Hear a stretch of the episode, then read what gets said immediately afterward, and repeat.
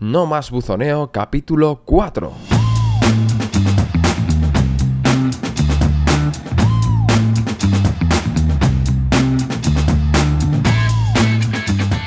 Muy buenas, ¿qué tal? Mi nombre es Juan Pablo y te doy la bienvenida a No más buzoneo, el podcast para pequeñas empresas y profesionales de servicios que quieren ahorrar papel y conseguir nuevos y mejores clientes con técnicas de este siglo. Aquí aprenderás a conectar con tu público sin disparar a ciegas gracias a estrategias que llevan tu mensaje solo a quien realmente quiere escucharlo. Deja de atascar el buzón de tus vecinos y descubre cómo aprovechar las oportunidades que te ofrece el canal online.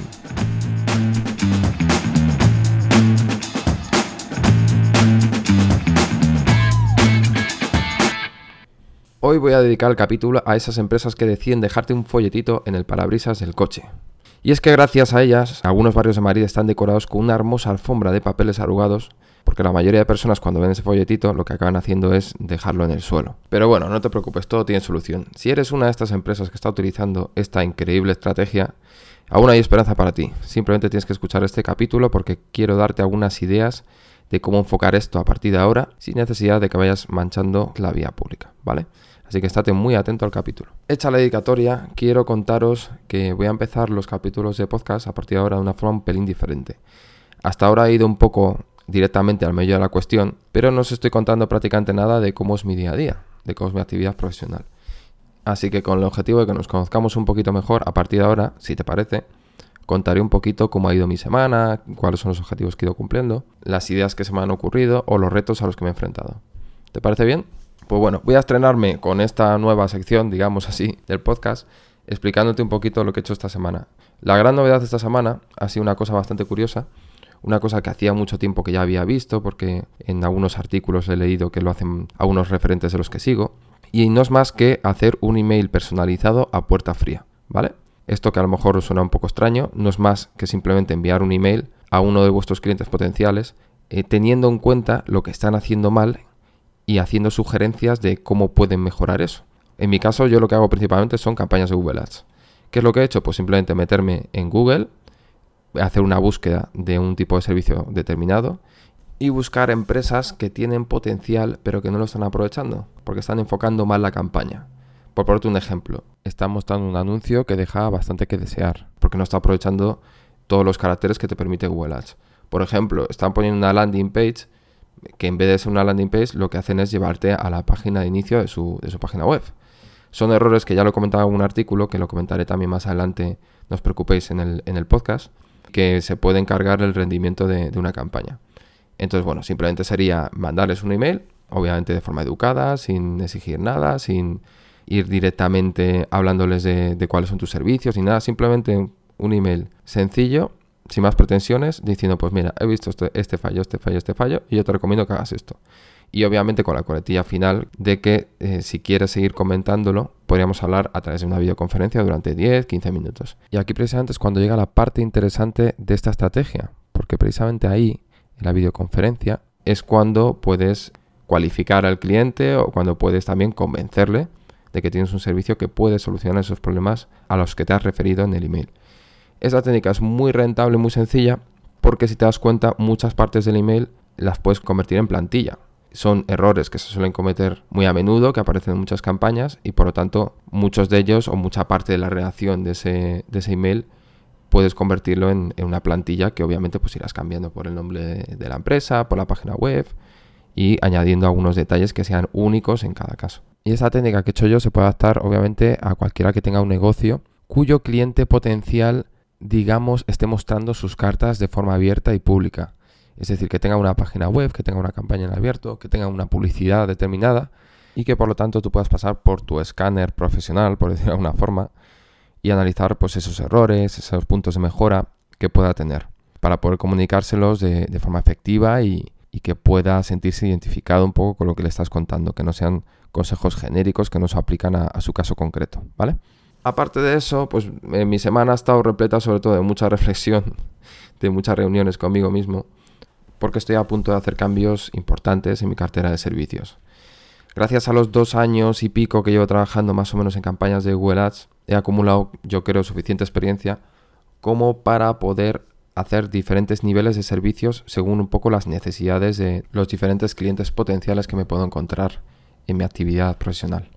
Y ya lo contaré más adelante, pero básicamente voy a hacer tres niveles de precios diferentes según un poco pues, lo, que, os decía, eh, las posibilidades de presupuesto que tenga cada una de las empresas y también pues, según lo que se quiera implicar cada uno. Porque en, la campaña, por ejemplo, de menos nivel de precio, yo simplemente haré una labor de asesoramiento, sin embargo, en la, en la de más precio, prácticamente me encargaré de todo en la campaña. Pero bueno, ya lo veréis más adelante, así que vamos si te parece con el tema que trataré en este podcast. Después del ladrillo que te solté la semana pasada, hoy quiero tratar un tema un poquito más ligero, pero no por ello menos importante. En el episodio de hoy te hablaré de las tres principales formas que tienes de sacar todo el jugo como profesional de servicios a las campañas de búsqueda de Google Ads. Analizaremos tres tipos de campaña que puedes crear para darte a conocer y veremos en qué casos es conveniente utilizar cada una de ellas. Te contaré las ventajas de cada una de ellas para que puedas saber cuál le sienta mejor a tu negocio, ¿vale? Espero que al terminar de escuchar este episodio seas capaz de saber si te viene mejor una campaña de branding, una sectorial o una de servicio. Y ahora veremos en qué consiste cada una de ellas, ¿vale? Pero antes de empezar, te animo a que entres en mi web juanpabloalonso.com y te suscribas ahora mismo. ¿Qué por qué? ¿De verdad me lo preguntas?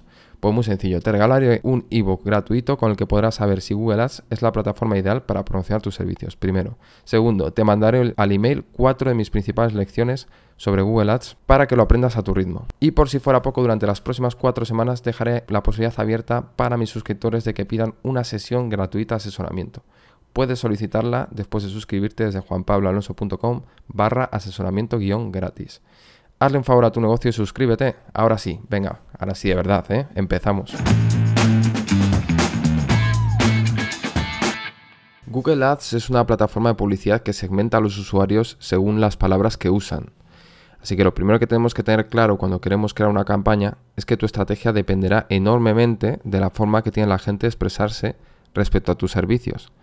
Cada sector es un mundo y lo que vale para uno no tiene por qué valer para otro. Y te preguntarás a qué me estoy refiriendo concretamente con lo que estoy diciendo. Pues a las palabras que usa el usuario para referirse a, tu servicio. O mejor dicho, las palabras que usará tu usuario para intentar contratar un servicio que tú ofreces. Y a lo mejor te preguntarás, pues, ¿qué va a usar? ¿No? Pues el nombre de mi servicio. Pues no siempre es así. Es lo que vamos a ver a lo largo del, del episodio. Que en algunos casos se destila más, o en algunos sectores se destila más utilizar una palabra más genérica que defina todo el sector y en otros casos, como son servicios a lo mejor más estandarizados, que tienen un nombre claro, que todo el mundo eh, tiene en mente, que es de dominio público, pues a lo mejor es más útil, digamos, utilizar los nombres concretos de, de los servicios que se ofrecen, ¿vale? Y todo esto que estamos hablando, más otro tipo de campaña que se basa también directamente en que te buscan por el nombre de tu marca, eh, componen los tres tipos de campaña que te voy a enseñar a lo largo de, este episodio, que básicamente son campañas de branding, que se referirían a tu marca comercial, campañas sectoriales, que serían campañas que están basadas en palabras clave generales de tu sector, y campañas de servicios, que son campañas basadas en el nombre de tus servicios directamente, y que por lo tanto no tienen por qué hacer referencia a tu sector. Os vamos a explicar un poquito mejor para que se entienda esto bien, ¿vale? Empezamos, si quieres, con las campañas de branding. Y te suelto la pregunta directamente. ¿Qué es una campaña de branding y cuándo debemos usarla? ¿Cuándo debes usarla? Una campaña de branding es una campaña que se basa en las palabras clave que puede llegar a utilizar un usuario para encontrarte por tu nombre de marca. Si te llamas, por ejemplo, pues Centro de Fisioterapia Paco Hijos, por un ejemplo, pues obviamente habrá gente que te conoce o a la que le han recomendado tu nombre por el motivo que sea, porque han tenido una buena experiencia, por ejemplo, y te busque directamente por tu nombre. Es decir, que no busque en general, sino que lo que busques son precisamente tus servicios frente a cualquiera de la competencia. Claro, tú me dirás, pues bueno, si, te, si buscan directamente por el nombre, seguramente encuentren mi página web. Y por lo tanto, ¿qué interés tengo yo en estar pagando cuando aparezco de forma orgánica, ¿no? de forma natural, a través del buscador de Google? Pues bueno, dos aclaraciones respecto a esto. Lo primero, no siempre apareces el primero con tu marca profesional o tu marca eh, comercial. De hecho, si quieres haz la prueba. Bueno, seguramente la hayas hecho ya, pero hay veces a lo mejor que puedes tener dudas que no lo sabes a ciencia cierta y, y te puedes estar autoengañando pensando que estás apareciendo en primer lugar cuando no es así. Así que yo te recomiendo que si aún no lo sabes al 100%, hagas la prueba, pero no con tu propio Google, porque seguramente te hayas buscado bastantes veces y esto implica que tu cuenta de Google, en la que estás logueado normalmente cuando haces una búsqueda en Google, identifica que tienes un especial interés en los resultados que hayas clicado más veces. Y lo normal es que, claro, si te estás buscando en Google, hayas clicado más veces y tengas interés en tu propia página. Entonces, bueno, de alguna manera queda falseado un poco el resultado por, por esa tendencia previa o ese comportamiento previo. Por lo tanto, será mejor hacerlo a través em, del modo incógnito que tiene, por ejemplo, navegadores como Google Chrome, o que también lo tienen otros. Y busca tu marca comercial.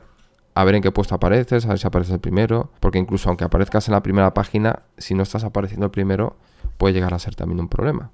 Porque puede haber otras empresas que se estén llevando al final tráfico que te correspondería a ti en principio. Entonces, bueno, esta es la primera aclaración. Y la segunda aclaración es que incluso aunque aparezcas primero, puede llegar a ser conveniente una campaña que utilice tu, marca, tu nombre comercial. ¿Por qué? Te preguntarás. Pues porque aunque aparezcas primero, siempre que tengas un, resultado más en la página de resultados de Google, vas a ocupar más espacio. Y por lo tanto va a ser mucho más probable que alguien acabe haciendo clic en alguno de tus enlaces antes que el de la competencia, por si se diera el caso de que le llamara más la atención el texto, la descripción o lo que tenga puesto en su snippet, que no es más que la cajita que contiene la información básica de un resultado de Google. Es decir, el título, el enlace y la descripción, ¿vale? Y además de ocupar más mm, espacio en los resultados o en la SER, como se suele llamar de Google, lo que va a pasar también, si te das cuenta, es que vas a tener una oportunidad extra de destacar algo que en principio no destaca cuando alguien está buscando tu, tu marca profesional directamente. Porque en tu marca profesional, si alguien la busca, eh, lo más probable es que aparezca normalmente en la página de, inicio. La página de inicio lo que tenemos, si lo hemos hecho correctamente, es una descripción general de los servicios que ofrecemos o del valor que podemos aportar al usuario. Pero no tenemos la información sobre un servicio concreto. Entonces puedes aprovechar ese nuevo link que generes a través de una campaña para promocionar tu servicio estrella, un servicio que quieras darle un empujoncito porque a lo mejor no está funcionando tan bien como, como pensabas, un servicio que hayas comprobado que tiene mucho volumen de búsquedas de palabras clave detrás, etcétera, etcétera. Muy bien, pues dicho esto, entonces, ¿cuándo nos conviene utilizar una campaña de branding? Pues bueno, yo te diría que principalmente te conviene, esta yo creo que es una situación en la que es imprescindible, cuando veas que tu marca comercial no está bien posicionada. Es decir, que tú te buscas con tu propio nombre, con el nombre de tu página web, y en vez de aparecer en los primeros puestos, pues estás en la segunda página, tercera página, etcétera. Que este asunto, si quieres, ya lo trataremos en otro episodio del podcast. Pero bueno, básicamente, para, que no te quedes con la duda, esto puede pasar por varios motivos. O bien porque no tienes muy bien optimizada tu página a nivel SEO on page, o bien eh, porque tienes la competencia, como a veces pasa, de otras otras páginas web o otros proyectos, otras empresas que obviamente se llaman como tú o tienen un nombre muy similar al tuyo y que posicionan mejor que tú porque tienen más presupuesto, porque se lo han montado mejor o porque tienen más antigüedad. Pero bueno, retomando el tema en el que estamos, eh, ¿hay más situaciones entonces que se pueden dar en las que te convenga? Pues sí, como decíamos antes, eh, puede pasar que lo que quieras es promocionar un servicio que acabas de sacar, un servicio que sabes que está funcionando especialmente bien, y al que quieras dar un impulso utilizando las palabras clave que te definen como marca o las palabras clave que puede utilizar un usuario para intentar meterse en, tu propia página web. Porque de esta manera, cuando quieran ver tu página web, porque están buscando un contenido tuyo, porque quieren ver de nuevo qué, servicios tenías, pues se van a encontrar con el servicio que estás promocionando, van a tener acceso directo a tu landing page y obviamente vas a aumentar las posibilidades de que acaben convirtiendo, es decir, que acaben contactando contigo a través de tu formulario, ¿vale? Muy bien, pues visto esto, vamos ya con las campañas sectoriales. Para hablar de las campañas sectoriales, yo creo que lo mejor es, en principio, diferenciarlas de las campañas de servicio. ¿En qué se diferencia una, una campaña sectorial de una de servicio? Pues que en campañas sectoriales lo que estás haciendo es utilizar palabras clave relacionadas con el sector en el que estás, en el sector de actividad que estás. Por ponerte un ejemplo, si eres arquitecto y ofreces varios servicios, como por ejemplo promociones de vivienda, eh, yo que sé, diseño de interiores, ejecución de proyectos, todo eso lo puedes englobar en arquitectos más el nombre de la ciudad donde actúes. Por ejemplo, Arquitectos Madrid. ¿Por qué? Porque una persona que busca Arquitectos Madrid a lo mejor todavía no tiene muy claro lo que, lo que necesita o incluso no sabe cómo se llama el tipo de servicio que tiene en mente, pero eh, te va a buscar utilizando una palabra clave que defina de forma sencilla a lo que te dedicas y qué tipo de servicios ofreces, como puede ser, como decíamos antes, Arquitectos Madrid. Entonces, bueno, ¿en qué se basa una campaña entonces de sectorial? Pues como estamos diciendo, en buscar palabras clave que definan bien el sector de actividad al que, a que te dedicas y luego em, a la hora de, hacer los anuncios, a la hora de hacer la página de aterrizaje, tendrás que tener esto muy en cuenta, sobre todo con la página de aterrizaje, porque la página de aterrizaje tendrá que hablar de toda el, o de todo el catálogo, mejor dicho, de servicios que tiene tu empresa. No referirte solo a uno. A ver, puedes hacerlo también así, ¿eh? no hay ningún problema. Puedes también referirte a uno. Pero lo normal es que como todavía no está muy definido, todavía no tienes muy presente lo que quiere el usuario que te está buscando a través de una palabra general, le pongas eh, mejor todo el catálogo de, tus servicios. Obviamente también puedes añadir otras cosas que pueden venir bien, como eh, tu valor diferencial, las ventajas que tienes en general para cualquier servicio, cuál es tu enfoque profesional que te diferencia de los demás. Vale, y dicho esto, entonces, ¿cuándo te puede venir bien una campaña sectorial? Pues te puede venir bien si tu sector de actividad, digamos que el patrón de la persona que suele buscar un servicio como el tuyo, es buscarlo por el nombre del sector y no tanto por el nombre del servicio. Porque a lo mejor los servicios no están muy estandarizados, porque a lo mejor digamos que la tradición es buscar de esa manera. Porque a lo mejor es un sector muy nuevo en el cual solo se conoce un poco la actividad, pero no se conoce tampoco concretamente qué servicios abarca. Por el motivo que sea. Pero si ves que la tendencia habitual dentro de tu sector es, en vez de buscarte por tus servicios, buscarte por el nombre del sector, yo creo que es mejor que, te promociones a través de una campaña sectorial. Vale, pues acabamos con el último tipo de campaña de búsqueda, que sería el más tradicional, que es una campaña de servicio. Esta es la campaña más habitual y se basa simplemente en utilizar palabras clave relacionadas con un servicio concreto que tú quieras promocionar, utilizar una página de aterrizaje informando sobre ese servicio. Normalmente, eh, ya si quieres hablaremos en otro episodio de cuáles son las claves para hacer una, buena página de aterrizaje, que normalmente es, hablar más de los beneficios o ventajas de tu servicio que de las propias características. El objetivo sería un poco lograr que el usuario visualice cómo se va a encontrar, en qué situación se va a quedar después de disfrutar de tu servicio. Y por último, esta campaña, la campaña de servicio, se basará también en llevar esa concreción de la que hemos hablado tanto en las palabras clave como en la landing page, al texto de los anuncios. Es decir, igual que en la landing page, como te decía antes, vamos a hablar de las ventajas, de los beneficios, o dicho de otra manera, que vamos a intentar que el usuario visualice cómo ese servicio, cómo nuestro servicio va a mejorar su vida, pues en el texto de los anuncios, obviamente con más limitaciones, eh, porque no te permite tantos caracteres como te podría permitir una página web, tendremos que reflejar también ese valor diferencial. Pero ojo, el valor diferencial solo de ese servicio que estamos promocionando, no de todo el catálogo. No nos podemos enrollar con otros temas que no sean que no estén directamente relacionados con el servicio que estamos promocionando, ¿vale? Esta será la clave respecto, o la diferencia, mejor dicho, respecto a otras campañas como la sectorial. En la que, como es obvio, aunque no lo haya dicho antes cuando hemos estado definiendo un poco de qué iba la sectorial, eh, esos textos anuncios tendrán que ser más genéricos, al contrario que en las campañas de servicios. Porque estamos hablando de un sector de actividad. O sea, la gente no está buscando por un sector de actividad, digamos. Y todavía no tiene muy claro, o aunque lo tenga claro, no sabe cómo se llama, qué servicio quiere. Por lo tanto, tendrás que hacer un, resumen, una síntesis de todos los beneficios y ventajas o de ese enfoque que tienes como empresa, ¿vale? Cuando se trate de hacer textos de anuncios para la campaña sectorial. Entonces, ¿en qué casos podemos utilizar esta campaña? Pues yo te diría que siempre y cuando haya un volumen de búsqueda suficiente para palabras clave relacionadas con ese servicio que quieres promocionar, utiliza siempre esta en vez de la genérica o en vez de eh, la campaña de branding. ¿Por qué? Pues básicamente porque va a tener mucho mejor porcentaje de conversión, porque estamos hablando de personas que no solo es que conozcan tu sector, no solo es que conozcan la posible solución que tienen a su problema, sino que encima conocen directamente el nombre del tipo de servicio que estás ofreciendo lo cual es muy positivo, ¿vale? Y lo cual acorta ese camino de cara a la venta o a la contratación final. Pues bien, habiendo aclarado los tres tipos de campaña de búsqueda más interesantes que tenemos como profesionales de servicios para promocionar nuestros servicios, em, también hay que aclarar que no siempre tienes por qué quedarte solo con un tipo de campaña.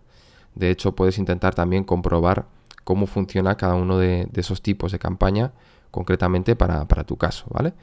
De hecho, la campaña de branding prácticamente te recomiendo que lo utilices siempre, porque incluso aunque estés ocupando el primer puesto, como hemos dicho antes, hay otras ventajas también añadidas, y no solo eso, sino que también si empiezas con una campaña de branding, lo que va a suceder es que Google, la plataforma de Google Ads, va a identificar que tus campañas tienen bastante calidad, porque es muy probable que la persona que busque por tu nombre comercial haga clic en tu anuncio. Eso significa que vas a tener mucho CTR, es decir, vas a tener muchos porcentajes, eh, mucho porcentaje, perdona, de clics respecto a las impresiones de tu anuncio y eso va a generar una tendencia positiva, una imagen buena para el algoritmo de Google que te va a recompensar en futuras campañas. Entonces, bueno, siempre que no tengas muy claro por dónde quieres empezar o que no quieras invertir mucho, yo creo que es muy buena opción empezar con una campaña de branding, ¿vale? Y bueno, pasamos a lo último que te quería hablar en este episodio, que son los errores habituales a la hora de establecer la estrategia de Google Ads. ¿Qué errores se comete normalmente cuando no tienes mucha idea de cómo crear una estrategia o cuando más o menos lo tienes claro, pero no acabas de ejecutarla bien. Pues los errores más habituales tienen que ver con mezclar los conceptos que acabo de exponer en el podcast, ¿vale? Es decir, mezclar un poco las campañas, los planteamientos de las campañas. Por lo tanto, si por ejemplo haces una campaña sectorial, es mejor que utilices palabras clave exclusivamente relacionadas con, tu actividad o con tu sector. Si utilizas palabras clave relacionadas con algunos de tus servicios, lo primero es muy probable que directamente nadie te encuentre a través de esas palabras clave, porque si has elegido hacer una campaña sectorial, lo normal es que el nombre de tus servicios no se conozca y por lo tanto van a ser palabras clave las relaciones con tus servicios que tengan muy poco volumen de búsquedas mensual. Y lo segundo, habrá mucha gente que pase de tu anuncio directamente, porque no le interese buscar entre todos los servicios que tienes, sino que le interesa uno concreto y en el texto del anuncio no va a haber esa información, sino que va a haber información sobre todos los servicios que ofreces o sobre una definición genérica de lo que es tu empresa o del enfoque de tu empresa, porque estamos hablando de que estamos haciendo una campaña sectorial. Por lo tanto, los anuncios tendrán que ver con tu sector de actividad y con tu catálogo de servicios. También, por ejemplo, puedes cometer el error de estar haciendo una campaña de servicios y que te lleve, por ejemplo, a tu página de inicio donde tengas puesta información sobre todos tus servicios lo cual no tendría mucho sentido porque la persona, el usuario, está buscando un servicio concreto, no quiere que le enseñes todo lo que puedes ofrecer, sino una cosa concreta porque ya lo tiene claro. Y mm, va a perder el tiempo buscando información sobre el servicio cuando se lo podrías estar dando, como sería lógico, de forma directa. ¿Vale? Se pueden dar muchas situaciones estas, pero básicamente lo que no puedes hacer es mezclar características de diferentes tipos de campañas de búsqueda. Bueno, pues no me enrollo más, hasta aquí el podcast de hoy, espero que te haya parecido interesante, que te haya gustado. Este es un tema que yo creo que nos ha tratado mucho en, otros artículos, en otros podcasts. De hecho, el nombre de las campañas, del tipo de campañas de búsqueda, espero que me lo permitas, pero me lo he inventado yo directamente, menos el de branding, que es así que es más conocida. Muchísimas gracias por escucharme allá donde estés, si estás haciendo la colada, si estás fregando los platos, como yo hago a veces cuando escucho podcast, si estás en el gimnasio, donde sea. Como te suelo decir, si quieres hacer cualquier comentario sobre este episodio o simplemente quieres saludar, puedes hacerlo a través de los comentarios de iVoox o escribiéndome a juanpabloalonso.com barra Twitter, a juanpabloalonso.com barra Facebook o directamente desde mi página de contacto en juanpabloalonso.com barra contacto. Y por último, y no menos importante, si te ha gustado el capítulo sería genial si me echas un pequeño cable dando a me gusta en iVoox, porque de este modo, como te digo siempre, me ayudarás a que llegue a más gente y que el proyecto crezca yo creo que es interesante, ¿no? Que pueda hacer más capítulos. Pues nada más, que tengas una feliz semana, nos vemos en el próximo capítulo.